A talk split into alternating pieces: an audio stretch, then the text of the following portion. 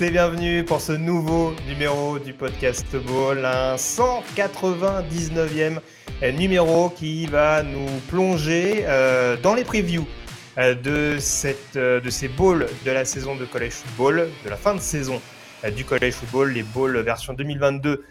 2023 avec quelques affiches, quelques balls mineurs entre guillemets, on va dire dans un premier temps, on va découper ces previews en deux parties et au cours de cette émission, on abordera quelques programmes importants de cette saison qui doivent se contenter de balls un peu moins clinquants sur le papier, mais qui seront tout intéressants à suivre. On parlera bien entendu de Notre-Dame, d'Oregon, de Kansas, bien entendu, parce que c'est un passage obligé vu la saison historique des, vola- des volatiles. Euh, tout ça en compagnie du rédacteur et fondateur du site de l'Open Morgan Lagré. Salut Morgan. Salut Greg, bonjour tout le monde. 199e monsieur.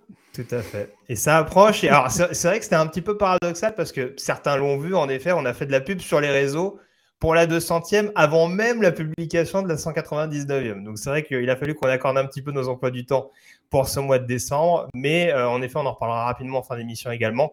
Mais euh, vous l'avez vu, donc, il y aura un direct live euh, sur différents supports, dont Twitch en l'occurrence, ce mardi 20 décembre, monsieur Lagré à 20h. Alors, on ne peut pas révéler tout le, le programme, mais voilà, on, on- on aura quelques, petits, quelques petites sessions de rétro, quelques invités, on l'espère. Et moi, j'avoue que j'ai hâte de cette petite surprise en fin d'émission. Moi, c'est tout ce que j'attends. Moi, c'est tout ce que Moi, je souhaite. Donc, euh, donc voilà, Je- j'ai j'ai hâte d'être à mardi. Ce sera mon 24 décembre avant l'heure. J'ai déjà Ouais. sorti mon éplucheur. Je dis ça, je dirais. Ah oui, ah oui, no spoil. Très bien. Bah écoute, euh, je pense que je l'aurai pas loin également. Donc, euh, donc voilà, en tout cas, n'hésitez pas, soyez nombreux, hein, ce sera encore plus, ce sera encore plus agréable. C'est vrai que voilà, il y a un concept qui fait que c'est plus pratique, notamment avec le décalage horaire pour nous d'enregistrer les émissions. Mais ça pourra être tout aussi sympa d'échanger avec vous en direct, voire éventuellement de répondre à vos questions en, amont par le biais du retour du mailbag. Ouais, je sais comme on a fait euh, une petite annonce euh, déjà, on commence déjà à avoir des, euh, à rentrer des questions euh, type mailbag, surtout via Facebook. J'ai vu que certains ont commencé à envoyer des questions. Donc continuez. On- hein, ça va être le fun, on va s'amuser. Ça va durer entre 1h30 et 8h hein, à peu près. Donc cette émission en direct. Sait-on jamais. C'est Sachant, que le, sachant que le lendemain, le lendemain, je bosse à 6 heures. Donc voilà, dès que je termine l'émission, je pars bosser. Voilà, c'est c'est un même pas besoin de te coucher, c'est formidable. Directement dans le métro. C'est ça. Donc, euh, donc je sais plus ce que j'allais dire du coup, mais c'est pas très très grave. Mais oui, oui, en effet, voilà, n'hésitez pas à nous poser vos questions. Voilà, ça, ce sera pas forcément une émission basée sur l'actualité. Encore une fois, ça va être une émission très chill. Donc voilà, si vous avez des questions éventuellement, des choses qui vous viennent, des avis que vous voulez donner sur vos équipes de cœur, par exemple du college football, ça nous permettra de rebondir éventuellement. Il n'y a pas de, il y a pas de sujet prédéfini. On ne s'interdit rien en l'occurrence. des questions sur euh, les coulisses de l'émission, de... enfin n'importe quoi. On, euh, on sera là pour fait. répondre à vos Même sur Jim Mora, euh, je, je répondrai. Voilà. Je, le dis, je le dis ouvertement, il n'y a pas de problème. Bon, euh, on se lance dans cette émission, Morgan. Alors, on va essayer d'être assez joyeux, mais malheureusement, on va devoir commencer par la rubrique Breaking News. Je dis malheureusement parce que ça n'aura pas échappé à grand monde, notamment pour les, les passionnés et ceux qui suivent le college football avec assiduité, Morgan. On a appris donc il y a quelques jours euh, le décès donc de, de Mike Leach euh, suite à un arrêt cardiaque, nouvelle qui est survenue assez euh, de manière assez abrupte, hein, puisqu'on rappelle que Mississippi State avait joué contre Ole Miss il y a une quinzaine de jours, si je ne m'abuse. Peut-être un tout petit peu avant. Thanksgiving, hein, juste Voilà. Thanksgiving fin novembre donc.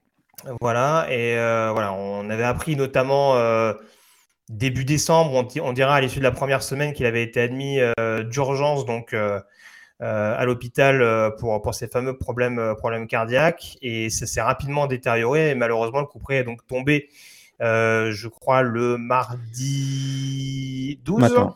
Ouais, le mardi 12 au matin. donc son décès à seulement 61 ans. Donc, donc voilà, triste nouvelle déjà, bien entendu, on présente toutes nos sincères condoléances pour, pour ses proches, sa famille, etc. Euh, mais voilà, forcément, nous, euh, si on reste sur le point de vue sportif, au-delà de l'humain, c'est un, personnage incontournable et éminemment important du collège football qui, euh, qui nous quitte. Personnage éminemment original, totalement atypique. ses interventions médiatiques étaient, attendues parce que complètement en décalage avec, avec le, profil type d'un head coach, mais en même temps, c'est cette, c'est le fait qu'il avait une place particulière parce qu'il a en partie révolutionné le jeu offensif au niveau collège football et ça a eu une résonance, on va dire, à travers le collège football pendant une trentaine d'années. Mais il y a beaucoup des concepts qu'il a inventés pas tout seul, avec Almum, on sait que les deux ont été un duo euh, totalement incroyable euh, lorsqu'ils ont été amenés à travailler ensemble, donc euh, à partir de la fin des années 80. Mais ça a eu aussi une résonance sur la NFL. Il y a énormément, parce qu'on sait qu'il y a une passerelle entre le college football et la NFL, particulièrement depuis une quinzaine d'années, en termes de stratégie, de concept, mais aussi lié au fait qu'il y a beaucoup de coachs Hein, qui sont passés par le college football, qui ont été dans la NFL. Donc évidemment, ils sont venus avec leur, euh, avec leur, historique euh, de, playbook, on va dire, et influencés donc par Mike Leach. Et c'est ça qui est tout à fait incroyable, c'est que euh, D'abord, un concept très original, là, on parle bien sûr de la Air Raid Offense, hein, qui, donc a pris son envol, on va dire, avec Valdosta, Valdosta State, pardon, Kentucky, puis un peu plus tard tout seul Mike Leach à, Texas Tech, où ça a, été, euh, ça a été absolument dans les années 2000, ça a été incroyable. Hein, on, les Graham Harrell, enfin, vous connaissez euh, un certain nombre de, quarterbacks qui ont été, qu'il a développé.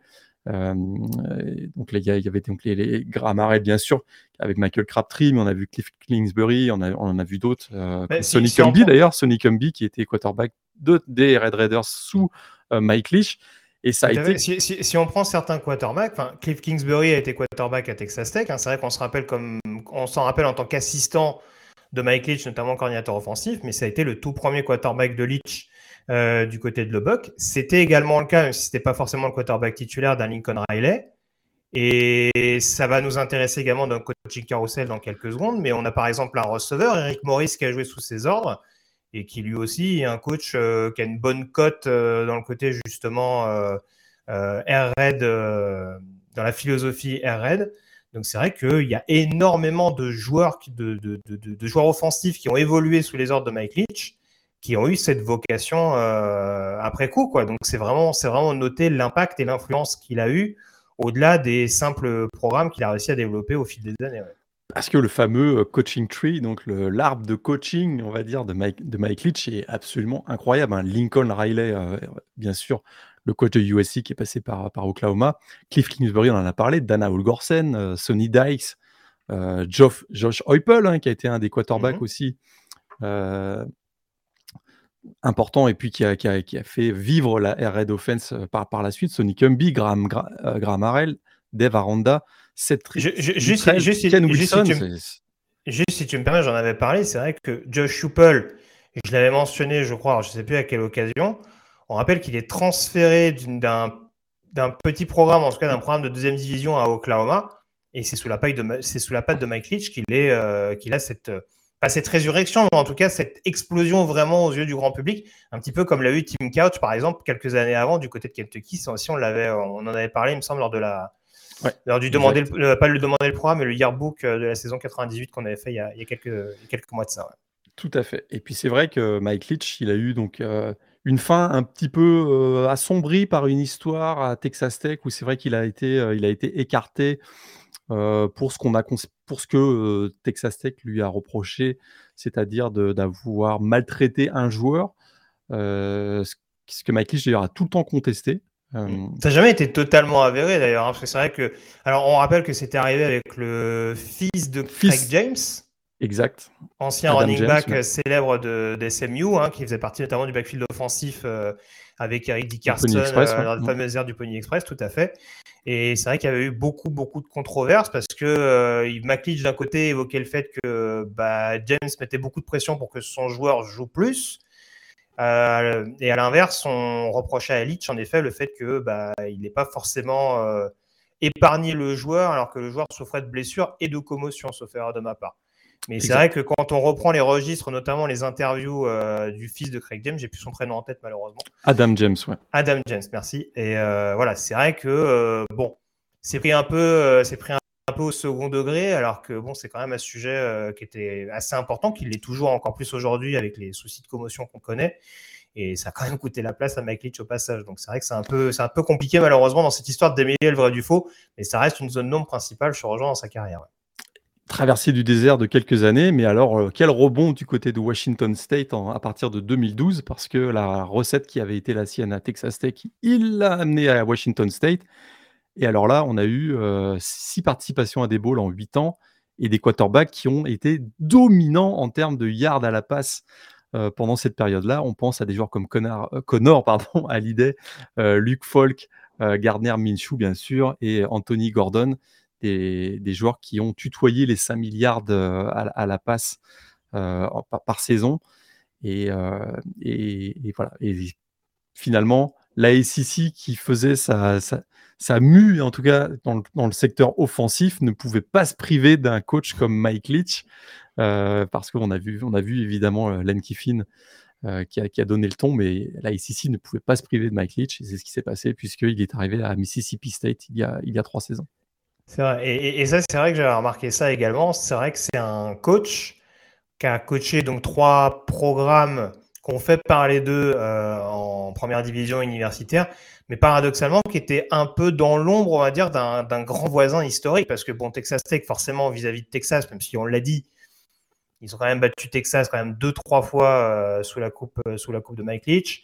Washington State, par rapport à Washington, c'est emblématique Washington State, notamment les quarterbacks, on le sait, Drew Bledsoe, Ryan Leaf, il y a toujours eu cette culture, notamment de l'attaque très aérienne, qui a réussi à ramener Mike Leach, mais c'est vrai que le programme emblématique de l'État, ça reste, euh, ça reste Washington. Et à Mississippi State, c'est vrai que là aussi, il y avait ce côté où, notamment avant la période Dak Prescott, Mississippi State était rarement abonné aux, premières places. Je parle de l'ère Dak Prescott, on rappelle que c'est Dan Mullen qui était le head coach à l'époque, mais c'est vrai qu'avant ça, Mississippi State était très très clairement en retrait par rapport à, par rapport à Ole Miss historiquement, avec toute, toute l'histoire qui est autour des rebelles. Donc, euh, donc voilà, c'est vrai qu'il y, y avait ce côté un petit peu outsider. Peut-être que les plus gros programmes, peut-être un peu historiques, peut-être qu'ils ne voulaient pas de cette pression, peut-être qu'on voulait peut-être peut qu'on l'a peut-être caricaturé, peut-être mis dans un, encadré dans un, dans un prototype où on s'est dit ne pourra jamais faire plus parce que c'est toujours la même problématique et c'est toujours ce qu'on a souligné, c'est que le fait d'avoir cette attaque très agressive qui fait que bah, on arrive très rapidement dans la zone adverse, bah, c'est toujours contre-productif pour la défense qui passe énormément de temps sur le terrain et qui du coup concède également énormément de points. Donc ça donne des matchs spectaculaires, mais ça peut être à double tranchant pour un programme. Mais on a aussi cette étiquette d'un Mike Leach qui était avant tout un, outsider, on dira, à son échelon local, c'est-à-dire un, coach qui essayait de batailler avec ses idées face à des programmes peut-être plus glamour et plus à même de, euh, de balancer du rêve, on dira, sur la campagne de recrutement. quoi. Et cet état de fait pourrait d'ailleurs lui coûter euh, une place au Hall of Fame parce que pour pouvoir être éligible au Hall of Fame, il faut avoir remporté 60% de ses matchs.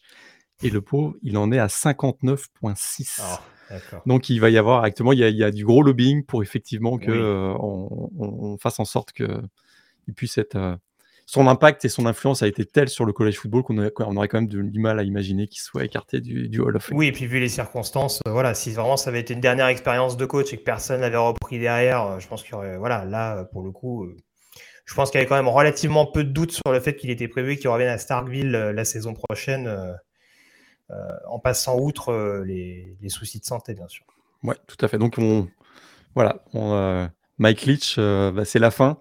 Euh, le pirate, comme on le surnommait, vraiment un coach incroyablement euh, atypique euh, qui avait écrit un livre sur Geronimo enfin, pendant sa période. Oui, fasciné par les pirates. Ça lui avait d'ailleurs eu cette déclaration d'après-match, je ne sais plus contre qui ils avaient gagné, Texas AM, je crois, Où il avait dit que le pirate pouvait battre les soldats. Non bon, après, c'est une des nombreuses punchlines de, Mike Leach, hein, mais c'est vrai qu'il avait une fascination pour les pirates, oui, c'est vrai. Exactement. Il avait fait la une de plusieurs magazines d'ailleurs. Ça m'étonne qu'il ait jamais coaché East Carolina d'ailleurs. Effectivement, il y aurait pu. Lincoln Riley l'a fait. Et le coordinateur offensif des Pirates, est-ce un hasard Tout à fait. voilà, ça c'est pour la petite histoire, mais voilà, une énorme pensée encore une fois euh, pour, euh, pour, le grand coach qui était Mike Leach et puis pour ses, proches actuellement qui vivent une épreuve extrêmement euh, compliquée. on est forcément obligé également de parler de la suite des événements du côté de Mississippi State, ce qui va nous amener d'ailleurs au coaching carousel. puisque forcément on s'est adapté du côté de la direction athlétique. La direction athlétique intérimaire hein, d'ailleurs, parce rappelle que l'ancien directeur athlétique est parti du côté d'Auburn, si je ne me trompe pas. Donc, euh, voilà, il a fallu euh, euh, prendre une décision et de manière assez logique, puisqu'en plus c'est lui qui coachera le bowl disputé début janvier, je crois, le match contre Illinois. Enfin, en tout cas, c'est dans les derniers à jouer, il me semble. Zach Arnett, donc, qui était le coordinateur défensif des Bulldogs ces dernières années, qui faisait d'ailleurs un assez bon travail. Euh, bah, du coup, est promu, euh, est promu head coach et sera donc le coach principal euh, des Bulldogs la saison prochaine. Avec un contrat de 4 ans à la clé, effectivement. Voilà. Donc, suite logique du côté de Mississippi State. suite logique, oui et non, parce qu'on passe forcément d'un grand gourou offensif à un esprit plutôt défensif. Mais voilà, il faudra voir aussi comment se constitue le, coaching staff. Je ne sais plus s'il y avait vraiment un coordinateur offensif du côté de Mississippi State, je ne vais pas me tromper. Mais c'est surtout Mike Leach qui appelait les jeux de toute façon. Bah, c'est pour euh, ça que je dis ça. C'est aussi pour ça. Après, bon, on verra. On a vu qu'un des mentors de Leach était déjà pris comme coordinateur offensif ailleurs, hein, en l'occurrence Graham Harrell qui va rejoindre Purdue. Mais euh, voilà, il, y en a peut-être euh, voilà, il y a peut-être un autre membre du coaching tree dont tu parlais il y a quelques secondes qui peut être amené justement à prendre la suite pour garder, pour garder des idées assez similaires. Purdue d'ailleurs, Purdue d'ailleurs, hein, Ryan Walters, donc le coordinateur défensif euh, d'Illinois qui, qui, arrive alors, avec déjà, effectivement. Alors j'allais déjà préciser juste parce que c'est vrai que du coup je passe du coq à l'âne, c'est vrai, mais du coup euh, une situation en amenant une autre, c'est vrai qu'à l'issue de la dernière, émission, on était resté sur le poste de Louisville qui était laissé vacant par le départ de Scott Satterfield du côté de Cincinnati. On rappelle encore une fois qu'il y aura un formidable, c'est quoi, c'est le Fenway Bowl? Entre Louisville et Cincinnati, d'ailleurs, euh, entre l'ancien et le nouveau programme de Scott Satterfield. Hein, euh, encore une fois, tout est scénarisé, on ne cesse de vous le répéter. Euh, et donc, du côté de Louisville, c'est vrai qu'on avait évoqué lors de la dernière émission l'énorme probabilité que Jeff Brom, donc head coach de Purdue, rejoigne Louisville, lui qui avait toujours clamé son amour et le fait de vouloir absolument ce poste à tout prix une fois dans sa carrière. Et bien l'occasion s'est présentée, Morgan, puisque Jeff Brom est désormais du côté du Kentucky. L'enfant du pays. Hein, c'était euh, né, à né à Louisville, puis il avait a toujours hein, déclaré que si, le, si on lui euh, offrait la possibilité de, coacher les Cardinals, il accepterait. Puis il avait d'ailleurs été toujours très clair avec les Boilermakers de Purdue hein, que si cette opportunité se présentait, il serait, euh, il serait tenté de l'accepter. Donc effectivement, ça a eu, voilà, il est, ça n'a pas été une très très grande surprise à l'arrivée de Jeff Brom à, Louisville, mais ça a eu comme il y a eu un effet domino parce que du coup, ben, Purdue se retrouver avec une place disponible. Et comme je le disais à l'instant, donc c'est le coordinateur défensif d'Illinois, Ryan Walters, qui a été nommé head coach. Alors, euh, meilleur défenseur du, meilleure défense du pays, hein, Illinois, euh, la saison dernière. Oui, il était dans beaucoup, de, dans beaucoup de shortlists, on dira, d'équipes en recherche de head coach pendant l'intersaison. Et alors là, on se, on se demandait du côté de Purdue, est-ce que c'est pas un, voilà, un, virage à 180 degrés? Parce qu'on avait plutôt une, une équipe qui était très offensive. Est-ce qu'on allait se retrouver dans un scénario avec une équipe qui allait être plutôt très défensive, avec tout ce que ça pouvait avoir comme impact, notamment sur l'effectif. Hein, des joueurs qui ont été recrutés plutôt pour un high power offense se retrouvaient peut-être avec un système défensif à la Brett Bianema. Euh, Gramarel qui arrive, ça nous rassure un peu quand même. Hein.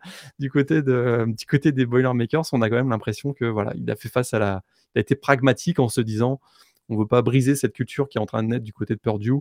Euh, culture plutôt offensive, comme je disais à l'instant. Donc l'arrivée de Gramarel, c'est un peu comme une garantie, on va dire, pour l'équipe euh, actuelle.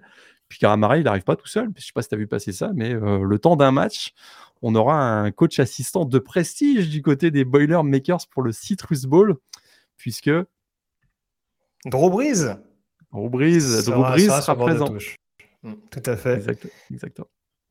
Donc, euh, on surveillera ça avec, avec une grande attention hein, pour ce match donc face à, face à LSU Ça aussi, encore une fois, c'est scénarisé. Drew Brees qui va jouer contre une équipe de la Louisiane pour le premier match qu'il fera comme, euh, comme euh, coach assistant à Purdue. Voilà, comme quoi la, voilà, la boucle est bouclée. Il fallait le faire et ils ont réussi à le faire. Euh, donc au niveau des autres postes également, il y avait un poste qui nous intéressait tout particulièrement dans le Power 5, c'était la situation de Stanford. Alors on va pas trop en dire par rapport à ce qui s'est passé peut-être la semaine dernière, on en, on en reparlera tout à l'heure, mais euh, il y a eu des contacts avec Greg Roman, donc on l'avait dit, c'était assez chaud. Pourtant, Morgan s'est tourné vers la FCS et vers un coach de la côte ouest et celui de Sacramento State. Troy Taylor. Troy Taylor. Euh, Est-ce que c'est euh, assez smart pour toi? Head coach de Sacramento State, c'est assez smart parce qu'il a été quarterback du rival, du rival californien. Donc, mais effectivement, donc il arrive avec. Euh, bah, là aussi, on aura une attaque plutôt orientée vers le jeu aérien agressif. Hein. C'était la marque de fabrique des Hornets de Sacramento State. Il, a, il, arrive avec un bilan de 38 euh, comme coach euh, donc des, des, Hornets, trois participations à la finale de la Big Sky.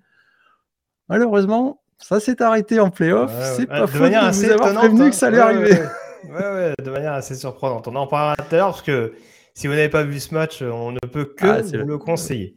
Tout à fait. Euh, on en reparlera en l'occurrence tout à l'heure. Euh, les autres postes qui étaient à pourvoir, c'était au niveau euh, du groupe of five. Alors, on a des arrivées assez séduisantes du côté de UNLV, notamment dans la Mountain West. Puisque, alors on avait cité quelques noms, il y avait Dorgeron notamment qui était dans l'eau. Finalement, on s'est tourné vers Barry Odom, qui était donc coordinateur défensif d'Arkansas, il me semble, dernière nouvelle, qui est avancé à être coach de Missouri. Oui, tout à fait. Et qui prend donc la direction euh, du Nevada. Et on connaît depuis peu son coordinateur offensif, Morgan. Est-ce qu'on peut faire plus glamour que ce duo Bedin-Fayetteville Il arrive en moto. Euh, on parle de Bobby Petrino. Prêt à, dépenser toute, son, toute sa maille. Voilà, donc Bobby Petrino qui euh, effectivement fait son retour au niveau FBS euh, par Las Vegas, par Sin City. On peut pas faire mieux, je pense. Euh, et puis, bah, c'est effectivement, c'est quand même un coaching staff qui a de l'allure. Hein. Barry Odom, Bobby Petrino, c'est plutôt. Voilà, on sent que ça bouge du côté de Lionel V. On sait que y a, y a, y a c'est un, un, gros territoire de football. Hein. On sait que ça produit beaucoup de joueurs via les lycées notamment. Hein, euh, Bishop Gorman, etc. C'est du côté du Nevada. Donc il y a quand même une présence assez euh, locale. Et ce qu'on veut faire, c'est développer ce programme qui a été historiquement plus un programme de basket avec les Ronin Rebels il y a quelques années. Ça avait fait un scandale d'ailleurs. Mais là, on veut euh, faire du UNLV un programme de football. Et on sait que c'est une équipe qui joue à la Legion Stadium. Ça attire quand même un certain nombre de prospects, on va pas se mentir. Et là, avec un coaching staff qui potentiellement va amener l'expérience euh, au haut niveau. L'expérience NFL, on sait que c'est aussi, euh, ça, peut attirer un certain nombre de, prospects, hein, des coachs qui vont euh, certainement avancer comme argument. Nous, on est passé par la NFL, on sait ce que ça prend pour être un joueur de la NFL. Faites-nous confiance, venez à UNLV. Donc, je trouve ça assez intéressant, effectivement. c'est sûr que par rapport à Marcus Arroyo, qui était le coach précédent, ça, on change du tout au tout. On change de cadre, oui. On change, voilà. Donc, euh, intéressant à suivre. Écoute, euh, ça va être très intéressant de, voir, de voir ce qui se passe, notamment sur le via le portail des transferts, parce que, à mon avis, c'est aussi euh, quelque chose qui va être à en leur faveur. Bah, je pense qu'ils miseront plus là-dessus que sur la campagne de recrutement, parce qu'en l'occurrence, on a deux personnes de la côte est qui s'aventurent avec des grosses guillemets sur la côte ouest. Donc voilà, je pense qu'il y aura chasse gardée pour, pour beaucoup d'autres programmes, mais oui, en effet, il y a quand même la possibilité peut-être d'attirer des, talents, en effet, euh, en besoin de relance, notamment euh, via, le, via le portail. Je te rejoins là-dessus. Euh, du côté de North Texas, tiens, puisque j'en parlais tout à l'heure, donc un ancien élève de Mike Leach qui prend la suite donc de Seth Littrell, qui n'était pas d'ailleurs lui aussi un ancien. Oui, c'était un ancien running back de Mike Leach. La boucle est bouclée à North Texas. voilà, il y a des émules de Mike Leach au sein de la direction athlétique. donc Eric Morris, j'en parlais tout à l'heure, donc qui était ancien head coach d'Incarnate World, notamment en FCS, qui était l'année dernière le coordinateur offensif euh, de Washington State, donc rebondi du côté de North Texas. Et là encore, euh, voilà, les ambitions sont clairement annoncées du côté du Mean Green, c'est euh, avoir une attaque du feu de Dieu, quoi.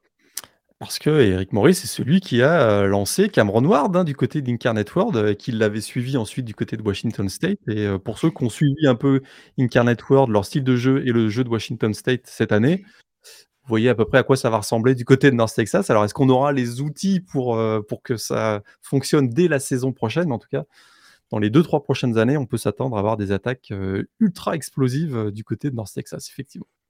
Tout à fait. Dans la MAC, on a deux arrivées confirmées. Alors, du côté de Western Michigan, on a, on a pris la décision de nommer Lance Taylor, qui était le coordinateur offensif de Louisville, aux commandes. Pourquoi pas? Bon, on va dire que, voilà, avec, euh, avec Malik Cunningham, ça avançait pas trop mal du côté de Louisville ces dernières années. Hein. donc, euh, savoir si c'est plus Satterfield ou Taylor qui avait vraiment la main, mais en l'occurrence, euh, il y a une certaine suite logique là-dedans pour, pour prendre la suite de Team Lester.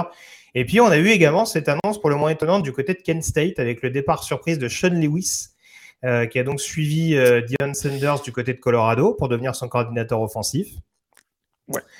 Et du coup, son successeur vient de Minnesota, Morgan. Tout à fait. Le coach des running backs de Minnesota, Kenny Burns, mais euh, son prédécesseur, donc qui est parti euh, du côté de Colorado, était quand même un, head coach qui avait la cote. Hein. C'est vrai que son style de jeu, son, aura, un gros charisme aussi. C'est vrai que c'était, on sentait que voilà, depuis quelques, depuis quelques mois, c'est un nom qui, qui circulait euh, assez régulièrement. Et donc, du côté de Kent State, on s'est on s'est tourné vers Kenny Burns, donc le coach des running backs de Minnesota, qui a quand même plutôt bien fait avec Mo Ibrahim notamment ces dernières années. Donc c'était aussi un nom qu'on commençait, à, commençait à entendre. Tout à fait. Deux infos pour terminer avec la conférence AAC, ce coaching carousel. c'est la nomination de Kevin Wilson comme head coach de Tulsa. Le retour de Kevin Wilson, lui qui était le coordinateur offensif d'Ohio State. Alors là aussi, on peut se poser la question de savoir si c'était plus Day ou Wilson qui avait le dernier mot. Euh, Kevin Wilson, on sait, en tant que coordinateur offensif, on ne peut pas lui reprocher énormément de choses. Avant Ohio State, il avait notamment été le coordinateur offensif de Bob Stoops à Oklahoma. Sa dernière expérience de head coach, c'est à Indiana et ça s'est pas très très très bien passé. Non, ça s'est pas très bien passé. Euh, les Hoosiers, c'était quand même le punching, ball, de la Big Ten Est, euh, on va dire, pendant ces années à la tête de l'équipe. Donc, effectivement, en tant qu'head coach, D'ailleurs, euh, à, sa sortie d'Indiana, on lui avait pas offert de poste en tant qu'head coach. Hein. Il avait dû se contenter de revenir plutôt voilà, dans, un poste, d'assistant coach. Donc euh, là, il retrouve euh, les projecteurs, on va dire, du côté de Tulsa. On va voir si ça fonctionne un petit peu mieux pour lui. Tout à fait. Et puis pour terminer, donc, comme je le disais, donc l'AAC avec les répercussions euh, du seul match qui avait lieu la semaine dernière entre Army et Navy et la victoire d'Army, donc euh, en double prolongation, me semble-t-il, euh, sur un field goal en fin de match. alors, on l'avait dit, c'était un peu dans l'air du temps.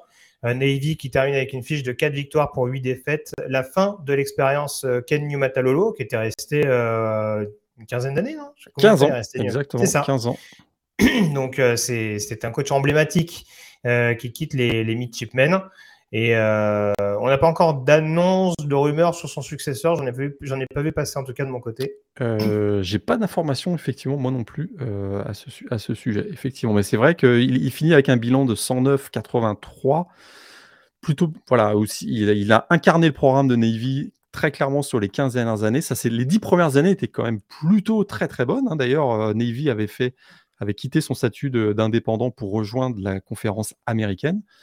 Euh, mais sur les cinq dernières années, ben, il y a une seule saison gagnante. Donc on savait que depuis euh, une ou deux saisons, il commençait, on commençait à le citer sur les, la fameuse chaise chaude. Mmh. Euh, et puis là, c'est pas passé. Donc c'est pas passé pour lui. et donc il quitte, il quitte Navy, un coach emblématique aussi du college football. L'intégration de la C a pas fait que du bien à, Navy, peut-être en l'occurrence. Non, non. On pourra lui reprocher peut-être de ne pas avoir assez couru. Peut-être. un jeu peut-être trop orienté sur la passe. oui, c'est vrai qu'il y, a eu, oui. il y a eu des matchs où ils en ont tenté des prises de risque un peu euh, disproportionnées. Oui, oui, oui. Je pense que là, euh, suite à son renvoi, le, le, le, responsable des sports donc à l'académie navale a indiqué que euh, le futur coach devra faire vivre la triple option. C'est un, c'est une ah. demande express. J'ai peur. Bah, le retour de Paul Johnson, non? Il est sur le marché? Peut-être, peut-être, peut-être. On sait qu'il y a aussi la, fameuse, la fameuse attaque de, du Delaware. Peut-être que le coach du Delaware, on sait que s'il joue la T-Wing, la fameuse T-Wing du Delaware, peut-être que. Ah, on va s'éclater. Heureusement, heureusement qu'il y, a des, y a des bastions forts comme Navy qui nous permettent de nous amuser un peu. Mais moi, je dois être, je dois être le, le, le, seul, le seul malade parce que moi, les Army Navy, j'adore ça. les matchs. Mais, tu sais, Morgan, on a tous des plaisirs coupables. Tout à fait. moi, je trouve ça génial. Et moi, si ça rend heureux, c'est un peu comme le hockey. Si ça rend heureux, moi, ça me, ça me remplit de joie également. Mais bon, voilà ce qu'on pouvait dire. En tout cas, je vais faire des copains encore. Cela, cela oui, coaching carousel. Euh, donc, Army Navy, c'était le seul match du week-end dernier en première division universitaire. On va y revenir. C'était pas le seul événement. Vas-y. Première fois que ça a fini en prolongation, quand même, euh, dans toute l'histoire. Ah. Euh, toute l'histoire, les 123, c'est la première fois en 123 matchs que le match allait en prolongation. Alors on sait que les prolongations sont arrivées au début des années 90, donc faut pas non plus, euh, voilà, ça fait pas non plus 120, 130 ans qu'on joue des prolongations, mais, quand même, c'était à noter, c'était la première fois que, euh, ça arrivait. Un match Army Navy en overtime. En effet, oui, c'est assez, curieux durant toute cette période qui jamais eu. Surtout qu'on a souvent eu des matchs accrochés en l'occurrence, notamment sur la dernière décennie. Donc, tu fais bien, tu fais bien de le préciser. Donc je disais, c'était pas le seul événement en l'occurrence du week-end dernier. On va revenir sur la FCS dans quelques secondes. Parlons peut-être des récompenses de fin de saison, avec notamment la remise du trophée Eastman. Alors, il n'y avait pas un suspense énorme. Ça avait pu éventuellement euh, se disputer de par les situations différentes, on dira, de TCU et d'USC euh, dans l'optique des playoffs. Mais finalement, c'est bien Caleb Williams qui a été euh, nommé euh, meilleur, euh, meilleur joueur. J'allais dire meilleur quarterback. En même temps, il y avait quatre finalistes au poste de QB. Et il n'a pas été QB plutôt en tant que finaliste. Il n'a pas, été récompensé du trophée des meilleurs quarterbacks d'ailleurs, hein, puisque c'est revenu à Max Degan, le Davy O'Brien Award. Mais effectivement, on s'en doutait quand même un petit peu, puisque il avait déjà été récompensé quelques jours auparavant du Walter Camp Award et du et du, trophée du meilleur joueur pour l'Associated Press. Et on sait que généralement. il fait pencher la balance. Voilà, généralement, euh, l'un vient avec l'autre. Hein. La, dernière fois que ça n'avait pas été le cas, je pense que c'était Christian McCaffrey en, 2015, si je me souviens bien, qui avait été euh, voilà, élu meilleur joueur pour l'Associated Press, mais qui n'avait pas gagné le S-Man ensuite. Là, on se doutait que ça allait arriver. Effectivement, ça a, ça a été confirmé. Donc, Caleb Williams qui a eu une saison quand même très réussi, indiscutablement. Le challenge était quand même pas euh, anodin, je trouve. C'était un joueur transféré qui arrivait dans un nouvel environnement, nouveau contexte, nouveau coaching, une équipe qui était composée de euh, plus de joueurs, de vétérans transférés. Euh, il y avait quand même un enjeu majeur et, des questionnements et une incertitude autour de cette arrivée. Il semble que, en plus d'avoir performé sur le terrain, il semble qu'il a été eu aussi un rôle de leader pour que justement la, mayonnaise prenne entre tous ces joueurs qui arrivent d'un environnement différent. Et puis sur le terrain, il a eu quelques Iceman moments. Il y a eu ce match face à Notre-Dame notamment en, fin de saison. Par contre, il y a cette déception, c'est d'avoir été battu deux fois par Utah, mais surtout en finale de la Pac-12 et euh, qui a écarté donc euh, euh, Caleb Williams des playoffs. Alors que les trois autres quarterbacks qui étaient, candidats, eux, vont jouer les playoffs, hein, puisque Max Duggan, CJ Stroud et Stetson Bennett pardon, euh, seront présents euh, lors des demi-finales. Juste un, petit bémol, c'est vrai que justement, enfin, en effet, c'était rend l'histoire assez cocasse, mais c'est vrai j'étais quand même très étonné qu'Endon Hooker soit pas au moins dans le top 4. non, mais, de, toute de, toute façon, Tennessee, on a bien compris que dès qu'ils ont pu les dégager et privilégier Alabama dans, le, dans la balance pour les playoffs, Tennessee n'existait plus. Endon Hooker, il s'est blessé, il a loupé un match. Terminé, mon gars. T'es même pas dans les finalistes, quoi. Tu seras cinquième. très surpris. Très, très, très surpris. C'est vrai J'ai rien contre Stetson Bennett, hein, qui a eu beaucoup plus d'importance, en effet, dans l'attaque de Georgia, notamment que la saison dernière. On a senti une progression. Mais je ne sais pas si un Bennett est plus important à Georgia qu'un Hooker l'a été à Tennessee. Et j'irais même, je, je, partage à 100% ce que tu viens de dire. Et même si, vous le savez, CJ Stroud, je l'ai souvent mis euh, dans, toujours mis d'ailleurs en numéro 1 quand on faisait notre séquence sur, le, sur la draft. je trouve que Bijan Robinson a eu un impact plus important sur les résultats de son, son, équipe que CJ Stroud, je trouve. Et j'aurais pas du tout été surpris d'avoir et Endon Hooker et, et euh, Bijan Robinson devant Stroud et Bennett euh, pour, le, pour le, la récompense du S-Man. Mais c'est un, c'est un trophée de quarterback. Hein, on, Oui, on bah, le ça, sait. oui. Ça, on le sait. On a, quand on se Enfin, même si on nous a beaucoup, même si on nous a beaucoup parlé de la polémique de 97 où Charles Wilson avait, avait gagné le titre euh, devant Peyton Manning, Ryan Leaf et, et Randy Moss. Mais, euh, mais oui, en effet, euh, voilà, 9 fois sur 10, ça reste quand même un quarterback. Un quarterback ou un joueur d'Alabama ces dernières années. Globalement, je pense qu'on peut s'accorder là-dessus. Tout à fait. Et, et ce qui est aussi incroyable, c'est que malgré son- sa saison qui est tout à fait remarquable, Bryce Young je crois, 7 ou 8e dans le vote. Ouais, je est- pense que les absences pour blessure aussi ont peut-être euh, l'ont peut-être pénalisé. probable- probablement aussi. Probablement aussi. Mais ouais, tout à fait. Endon Hooker, même pas dans le top 4, euh, je- trouve ça assez choquant, effectivement. Ça me rassure. Je, je- je- je ne suis pas tout seul. Je ne pars pas en croisade.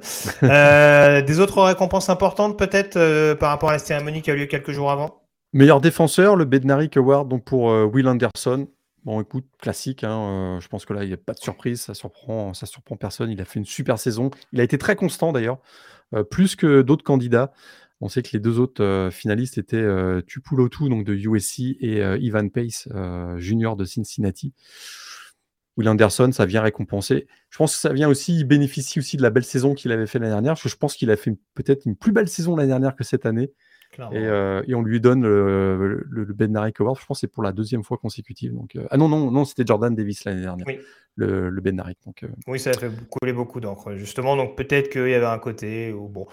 Après, est-ce que c'est voilà, c'est pas c'est pas galvaudé, hein, loin de là, hein, mais c'est vrai que c'est moins c'est peut-être un peu moins criant, on dira en- encore une fois par rapport à ce que tu disais, eu écho à sa saison. voilà. Après, il était peut-être un petit peu plus surveillant en 2022 qu'en 2021, diront certains, mais voilà, ça, ça retire pas l'impact qu'il a eu dans la, dans la défense d'Alabama, entendons-nous bien. exactement. Il, avait, il a remporté aussi d'ailleurs le, le Bronco Nagurski Trophy, ouais, qui est remis donc, euh, par la FWAA. Euh, meilleur running back de la saison, Bijan Robinson. Bon, là, ça surprendra personne non plus. Devant quand même le Canadien Chase Brown. Ah, ben, j'allais te dire, moi je l'aurais donné à Chase Brown, mais c'est vrai que je, je suis un peu, je suis un peu biaisé dans cette histoire. et Blake,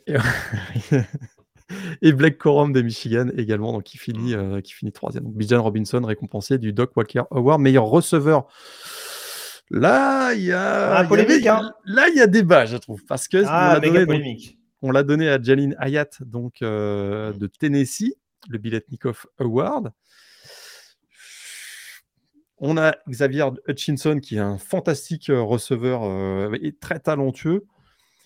Mais on a écarté Marvin Harrison Jr., qui, qui, pour moi a eu. euh, autant c'est vrai qu'il y, a eu- il y a eu ce match incroyable de Jalin Hayat, ces cinq touchdowns réussis contre Alabama, et j'ai l'impression que c'est ce qui l'a propulsé vers le Ah, c'est ce qui polarise tout sur Jalin Hayat. Moi, moi c'est ça qui m'embête parce que, en plus, exact. je me permets d'anticiper, mais en plus, euh, quelques jours après, il a annoncé son inscription pour la draft euh, cette année.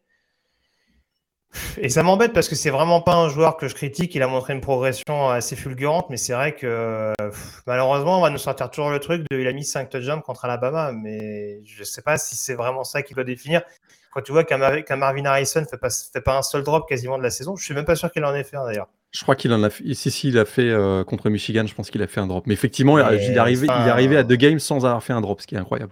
c'est quand même euh, voilà c'est quand même c'est quand même assez bluffant euh, à ce niveau-là on pourra nous dire oui mais il y a une attaque euh, qui est performante avec CJ Stroud oui à Tennessee il y avait une attaque qui était performante avec Endon Hooker donc euh, après c'est sûr qu'Ayat a réussi à, à, élever son niveau de jeu notamment de par l'absence longue durée de Cédric Tillman cette saison mais euh, comme Harrison a réussi à le faire avec la blessure de Smith Jigba. Donc, pour moi, c'est des cas assez similaires. Et voilà, il y a eu une explosion telle, je trouve, du côté d'Harrison, un impact tel dans cette attaque d'Ohio State, que ça m'embête un peu de passer encore pour la personne qui, pas critique gratuitement, mais oui, qui va relativiser la récompense de Jalin Hayat. Tant mieux, mais c'est vrai que voilà, c'est un, un peu pénible, je trouve, ces, ces matchs, ces périodes qui sont boursouflées sur, euh, sur des campagnes globales. Quoi. Donc, euh, c'est un, un peu ça qui m'embête euh, par rapport à ça.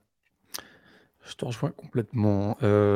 Autre petite polémique, peut-être aussi, le, John McKay Award pour le meilleur Titan donné à Brock, Ah. à Brock Bowers.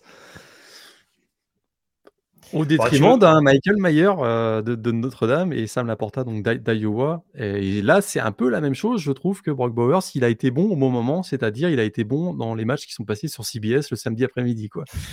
Et ça, ça, ça joue, ça joue en sa faveur, effectivement. excellent, quoi. excellent Titan, on s'entend bien. Plus polyvalent que Michael Mayer. On sait qu'on l'a vu jouer au poste de H-back ou de, mmh. Ou de running back cette année avec, avec Georgia. Peut-être qu'effectivement, il amène un arsenal de possibilités supérieur à Michael Mayer qui est voilà, plus un, un, Titan moderne NFL, on va dire. Mais je trouve que Michael Mayer, si on prend, l'influence qu'il a eu sur les résultats de l'équipe, si je trouve que Michael Mayer a eu une plus, plus grosse influence que Brock Bowers. Peut-être que c'est moi qui interprète mal le, non, mais l'attribution des trophées.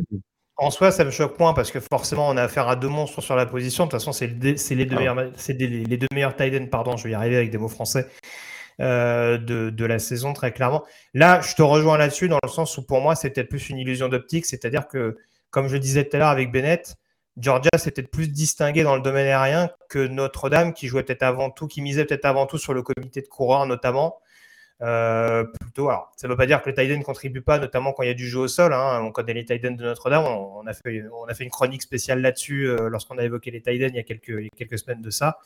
Mais c'est vrai que ouais, ça peut jouer dans le côté, en effet, où on voit peut-être un Bowers un peu plus sur les skill position, un peu plus mis en avant par rapport à un Mayer euh, voilà, qui, qui, tire son attaque vers le haut, mais une attaque qui, dans le domaine aérien, patauge peut-être un peu plus en dehors. Voilà, c'est les seules explications que je trouverais à peu près logiques. Après, je te rejoins, franchement, si Mayer l'avait eu, je pense que ça m'aurait pas scandalisé le fait que Bowers l'ait eu. En fait, ce que je trouve dommage, c'est que je pense que Bowers sera l'ultra favori la saison prochaine. Donc euh, voilà, en vrai, le donner à Mayer qui va partir pour la draft, euh, voilà, je pense que c'est un peu. Euh, tu vois, si, tu, pars sur, tu pars sur une logique Davis Anderson, quoi, voilà, il y en a un qui part, on lui donne. Bon, l'autre, normalement, si tout se passe bien, il euh, n'y a pas de raison qu'il ne le soit pas l'année prochaine. c'est vrai que je te rejoins, ça, peut, ça peut se discuter.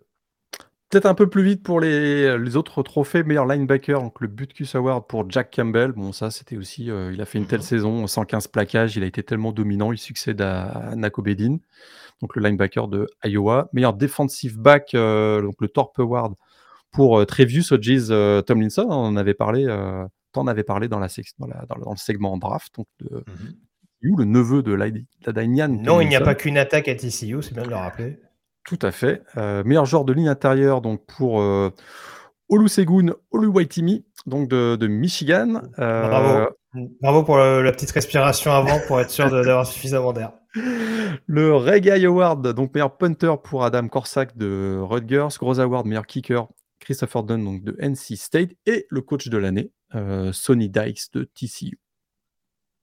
Très bien, ce qui me paraît, ce qui me paraît assez logique en l'état. Des breaking news peut-être avant qu'on enchaîne sur les résultats FCS rapidement? Ouais, deux, trois breaking news. Euh, vous l'avez peut-être vu passer, mais il y avait ce point d'interrogation sur est-ce qu'on allait autoriser UCLA à quitter la Big Ten parce que UCLA fait partie euh, d'un groupe. du coup. Qu'est-ce que j'ai dit? À quitter la Big Ten, à rejoindre du quitter, Pardon, quitter la, la, Pac-12 pour rejoindre la Big Ten.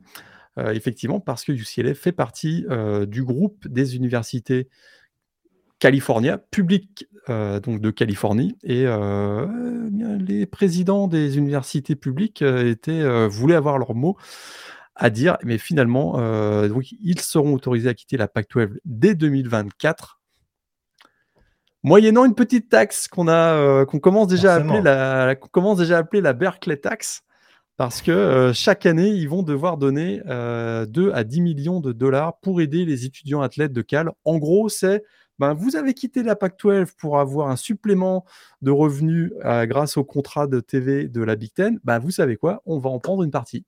Et donc, euh, c'est exactement la logique.